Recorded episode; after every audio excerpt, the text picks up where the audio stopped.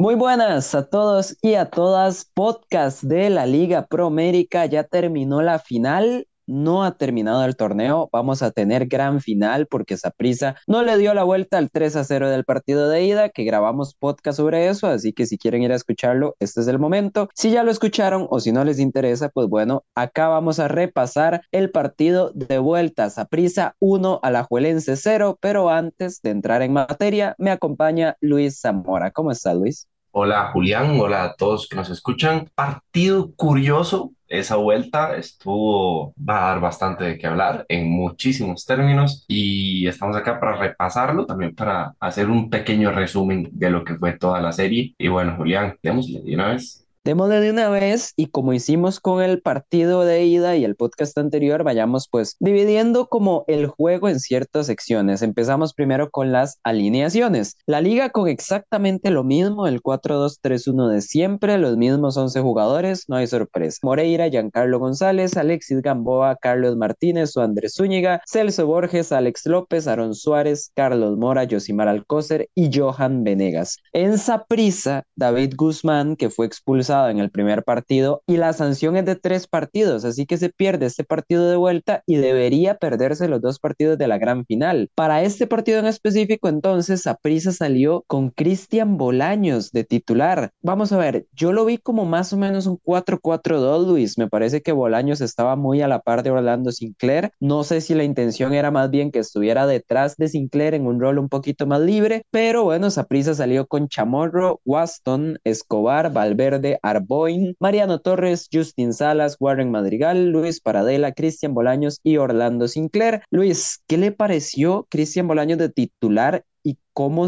puede ser una opción tal vez para los siguientes partidos? Cosas, cosas. Sí era un 4-4-2, Julián. En realidad era como un 4-2-4. Los que estaban abiertos eran Warren Madrigal y Luis Paradela. Y en defensa, tanto Warren como Paradela bajaban bastante. Entonces sí se podría hablar de un 4-4-2. Curioso lo de Bolaños. me lo imaginé jugando como atrás del punta. En realidad terminó muy a la par de Sinclair y se desapareció mucho en el partido, pero no solo pasó desapercibido, sino que andaba muy impreciso, me parece, y puede ser también que se le atribuya el poco tiempo de juego que ha tenido en el torneo y mucho más el poco tiempo de juego que ha tenido recientemente. La liga, pues bien, es lo que presenta la alineación que tiene, poco que agregar, en realidad bastante esperable, lo de Bolaños tal vez no esperaba Ulises, pero en realidad es, es, algo normal y creo que si Bolaños retoma ese ritmo de competencia puede ser bueno, pues una buena variante. Al final, en este partido al menos le termina quitando el espacio a Álvaro Zamora y creo que Álvaro Zamora lo hubiera hecho mucho mejor, sobre todo por temas de ritmo de competencia. Estoy totalmente de acuerdo, se notó un poquito desenganchado. Bolaños, eh, por ahí Zamora, el propio Ulises y tirar a Mariano más hacia adelante. Son las opciones que uno hubiera esperado, las opciones que se han usado últimamente, pero bueno, decidió Vladimir salir con Cristian Bolaños. No salió tan bien, pero Luis, a un inicio sí parecía que iba a salir bien porque apenas al minuto 8, Mariano Torres, con una de sus jugadas insignia, eh, agarró el balón en banda derecha, recortó hacia el centro, hacia el centro, una o dos veces, remató a Marco, la bola le pegó en el glúteo a Carlos Martínez, le desvió totalmente la trayectoria a Leonel Moreira, Luis, y al minuto 8 ya prisa lo iba ganando 1 a 0. Yo no sé, Luis, qué tanto se puede haber emocionado a la gente en el Ricardo Saprisa, no sé qué tanto pudieron haber salido los fantasmas del Morera Soto, pero fue un muy buen inicio de Saprisa, Luis, y para no quedarnos solo en el gol, para darle la palabra, me parece que hasta cierto punto el planteamiento de Saprissa no estuvo mal, que Paradela y Warren jugaran en bandas y bajaran mucho a defender, ayudaba a los laterales en ese enfrentamiento con Carlos Mora y Alcócer, después también ayudaba a hacer un 2 contra 1 o un 2 contra 2 contra los laterales de la liga e incluso me gustó que por algunos tramos a prisa salía jugando con la línea de cuatro y a veces salía jugando en una especie de línea de tres con Arboin de central derecho, Paradela se tiraba casi como un carrilero y por ahí desajustaba un poquito la presión, el bloque de la liga. Entonces, además del gol, Luis, siento que llevó ciertas ideas interesantes a prisa, no sé cómo lo vio el primer tiempo de Saprissa me parece completísimo. Esa lectura que hace Vladimir y lo que plantea me parece súper correcto. El primer tiempo de Saprissa es tan, tan bueno que la liga termina pidiendo aire. Y no lo digo como que estuviera, bueno, en realidad sí, sí, sí estaba contra las cuerdas, pero, pero no lo digo en ese sentido, termina pidiendo aire, sino que cualquier situación que tenía la terminaba ocupando en bajarle muchísimo el ritmo al partido, como realmente tenía que haber planteado el partido de la liga, me parece bastante adecuado, pero el primer tiempo, el inicio de esa prisa desarrollador, en el estadio la vibra era esa, era en cualquier momento entraba un segundo gol y ya un segundo gol si era tomar muy en serio la situación, porque si con el primero la sensación era muy positiva tan temprano, con un segundo hubiera sido mucho más seria. Importantísimo lo que dice Julián de los extremos, pero sobre todo de Paradela. El partido de Paradela es completísimo. En defensa es buenísimo, increíble, muy bien. En ataque desbordando muy bien, de cara al marco un poco a medias, pero el partido de Paradela es muy bueno. Y en eso se resume el primer tiempo de esa prisa, Julián, me parece. Yo creo que ahí es donde está la clave. O sea, Paradela tuvo un buen partido, Warren Madrigal pues estuvo correcto, o sea, no al nivel de Paradela, pero estuvo correcto, pero al final de cuentas Saprisa, que es cierto, Saprisa dominó el primer tiempo, lo jugó muy bien. De hecho, yo lo explicaría de la siguiente manera. En el contexto de remontar el 3 a 0, claramente no, no bastó, ¿verdad? O sea, no, no pudieron remontar los tres goles. Pero en el contexto de que queda una serie más, siento que este primer tiempo de Saprisa, estos ajustes de Vladimir Quesada, sí valen mucho, porque el Saprisa demostró jugar mejor que la liga y no solo por tener el peso de tener que remontar, sino porque yo creo que de verdad, de verdad demostró que es un equipo que puede llevar la iniciativa, que puede salir jugando sin problemas, que puede por lo menos defenderse del nivel de Carlos Mora y Josimar Alcócer que está siendo muy alto. Entonces, me parece muy buena señal el primer tiempo de prisa, más allá de que no haya podido remontar, más allá de que ese dominio no se haya traducido en más después de ese gol de Mariano Torres. Pero Luis, hay un detalle y aquí yo creo que ya podemos ir entrando en este juego porque Saprisa dominó. La liga, pues claramente no tenía la intención de ser tan ofensiva o ser tan protagonista como en el primer partido. Pero en este contexto, Luis, me parece parece a mí que los defensas de la liga se hicieron punto muy, muy alto. Suander Zúñiga me estaba gustando bastante a mí, salió lesionado. Hay que ver cómo se encuentra, a ver si puede jugar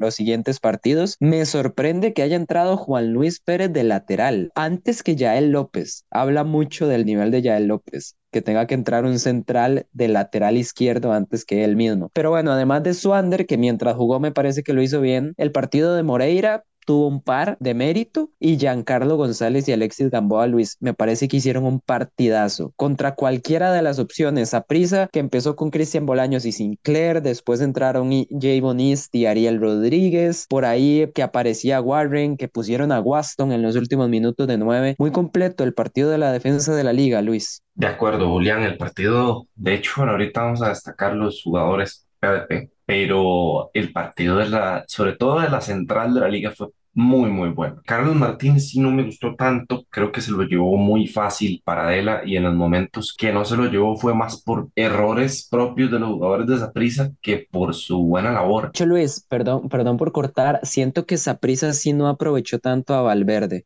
porque por ahí hubiera tenido una buena oportunidad. Pero igual no estuvo muy fino. Igual, bueno, eso son cosas que se pueden corregir, pero el partido del, de la defensa de la liga es tan serio como el primer tiempo de Saprissa. Muy bien, Pasemos a analizar también esa parte de apoyo que tiene la liga, no solo sus centrales, sino también en el medio del campo. Es un partido en el que me parece que se vuelve a perder a Alex López en las labores que está acostumbrado, pero el partido de Celso y de Alex en defensa creo que es muy bueno y cuando entra Dardo Milok al final termina cumpliendo bastante bien. Sí, son los típicos cambios de Carevic, o sea, además del cambio ya mencionado de Juan Luis Pérez por su Andrés Zúñiga, que fue obligado, ya después viene el típico cambio de toda la vida de Andrés Carevic, de sacar a Aaron Suárez, saca además a Alex López y ahí entra Dardo Milok y Ángel Tejeda. Tejeda, como siempre, pasa totalmente desapercibido, pero es cierto que cuando entra Tejeda, Johan Venegas pasa a jugar un poquito más atrás, siento yo que le logró dar oxígeno a la liga cuando fue necesario, porque cuando estaba jugando como delantero centro, estaba perdiendo todas contra Waston y contra Escobar, pero ya un poquito más retrasado y más libre, siento que lo hizo bastante mejor. Y además el partido de Milok, como dice Luis, que siguió esa tónica de la liga de por lo menos si no controlamos el partido o el balón, por lo menos sí controlamos la defensa. Estamos defendiendo bien contra un equipo como Saprisa en este caso que estaba jugando bien. Luis, no sé qué le parecieron los cambios de Saprisa.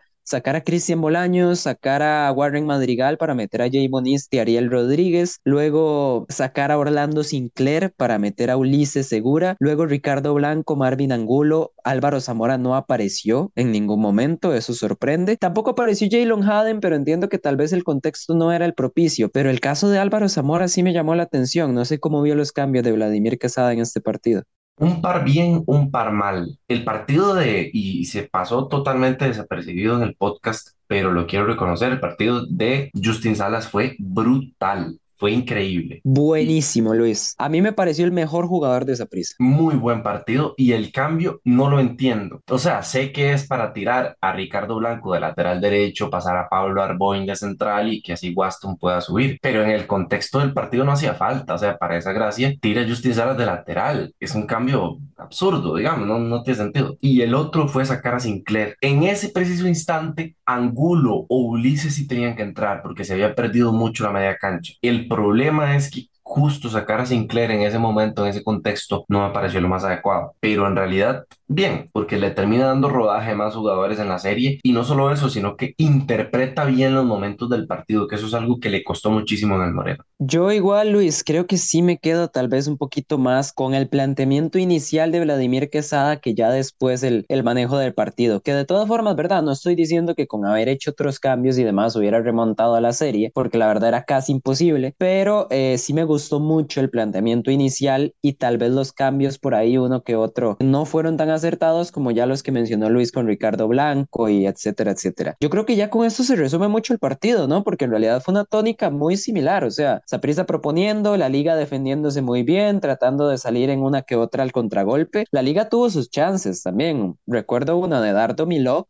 que la tenía solo frente al marco y le hizo un pase a Kevin Chamorro en vez de tirar. Pero bueno, al final el partido se queda en eso, gol de Mariano Torres, minuto 8, recupera sensaciones a prisa, que era algo necesario. Igual sabemos que lo del primer partido del 3 a 0 en el Morera, pues difícilmente se vaya a repetir otra vez. Pero Luis, aquí vamos a esto. Antes de preguntarle por el jugador del partido, ¿qué conclusiones podemos sacar de estos 180 minutos para los 180 minutos que quedan? Que no tenemos árbitros para que piten la final. Qué duro, Luis. Breve inciso, porque a Julián no le gusta hablar del arbitraje y a mí sí, porque entiendo que es un, un, tema del que no se debe hablar, pero si se habla es porque es necesario. A veces viene bien, Luis. Sí. Sí. Y yo estaba muy molesto con el árbitro porque además de que le corta mucho el ritmo al partido, el de este partido específicamente, le corta muchísimo el ritmo. Si vas a sancionar, saca la tarjeta si no vas a sancionar, deja jugar, porque el partido necesita, sobre todo uno como estos, que esa prisa buscaba remontar y que los momentos anímicos importan mucho. El parar el juego no es bueno y si lo vas a parar, que sea para algo importante. Esa paradera para estar hablando con Celso Borges, para estar diciéndole a Mariano Torres, es que por esto pité la falta. Eso no hace falta hay que ser concretos. Y otra cosa, Pedro Navarro siempre termina siendo protagonista, para bien de uno o de otro equipo, para mal de uno o de otro equipo. Me parece que este partido se equivoca para los dos lados. Hay un penal que no le pita a la liga, me parece que también hay un penal que no le pita a prisa. La liga me parece también que tuvo que haber tenido como siete con tarjeta amarilla, termina creo que solo con una o dos. Entonces, eh, eso. Puntual, en realidad no siento que haya influido en el marcador, pero importante considerar qué árbitro puede pitar la final, ya viéndolo no como un problema, sino como una posible solución. Es un punto interesante, sí, el árbitro, y no solo el árbitro, incluso las líneas que vayan a estar en los dos partidos de la gran final. Por ahí el penal de Ariel Rodríguez, metiéndome yo en el tema, el penal de Ariel Rodríguez sí es muy claro para mí. Sí, sí, no incide en nada, para la liga es lo mismo un 1 a 0 que haber empatado el partido, bueno, lo mismo en el, o sea, en al final, en forzar otra serie. Pero bueno, por ahí digamos que pudieron haber sacado ese empate teóricamente, si se pita el penal y lo anotan y demás, pues bueno, se entiende el malestar, por ejemplo, de los, de los aficionados manudos. Luis, conclusiones, veamos. Yo siento que, primero que todo, Vladimir Quesada, al menos en este segundo partido, y es cierto, hay que ver a la liga tal vez de nuevo proponiendo desde cero, pero siento que ya con el trabajo de Paradela y Warren Madrigal se puede controlar un poquito más el juego en bandas que tiene la liga, que ya sabemos que es el punto fuerte, y gratamente sorprendido y creo que se puede confiar un poquito más en el trabajo de Giancarlo González y Alexis Gamboa. Luis, eh, no sé si hay alguna otra conclusión de su parte. Sí, Saprissa recupera mucho terreno, no solo en la forma, el estado de forma que traía, sino también con muchos suplentes, con muchos sustitutos. Y ya lo habíamos hablado en la serie contra Heredia, pero es importante que lo hablemos también contra la Liga, porque si bien contra Heredia recuperó a Jalen Haden, recuperó a Ulises, aquí recupera a jugadores como Barbie Angulo o como Cristian Bolaño, eso es muy importante. Y en realidad yo no siento, Julián, que, o sea, el partido de los centrales de la liga es muy bueno, muy serio, como dije antes, pero no, no siento que hayan tenido mucho embate por parte de los delanteros de esa prisa también. No fue el mejor partido para los delanteros de esa prisa. Sí, sí, pues bueno, una, una cosa puede venir de la mano con la otra perfectamente, porque es lo que decimos, Aprisa tuvo buen control, pero al final no lo terminó reflejando, tal vez en el marcador final. Por ahí, señores, 3 a 1, marcador global, gana la liga la serie, fuerza, de nuevo una vez más. La gran final nacional se va a jugar jueves a las 8 de la noche en el Moreno Y luego el domingo a las 6 de la tarde vamos a tener campeón nacional. Luis, el mejor jugador de este 1 a 0 en el Ricardo Zaprisa,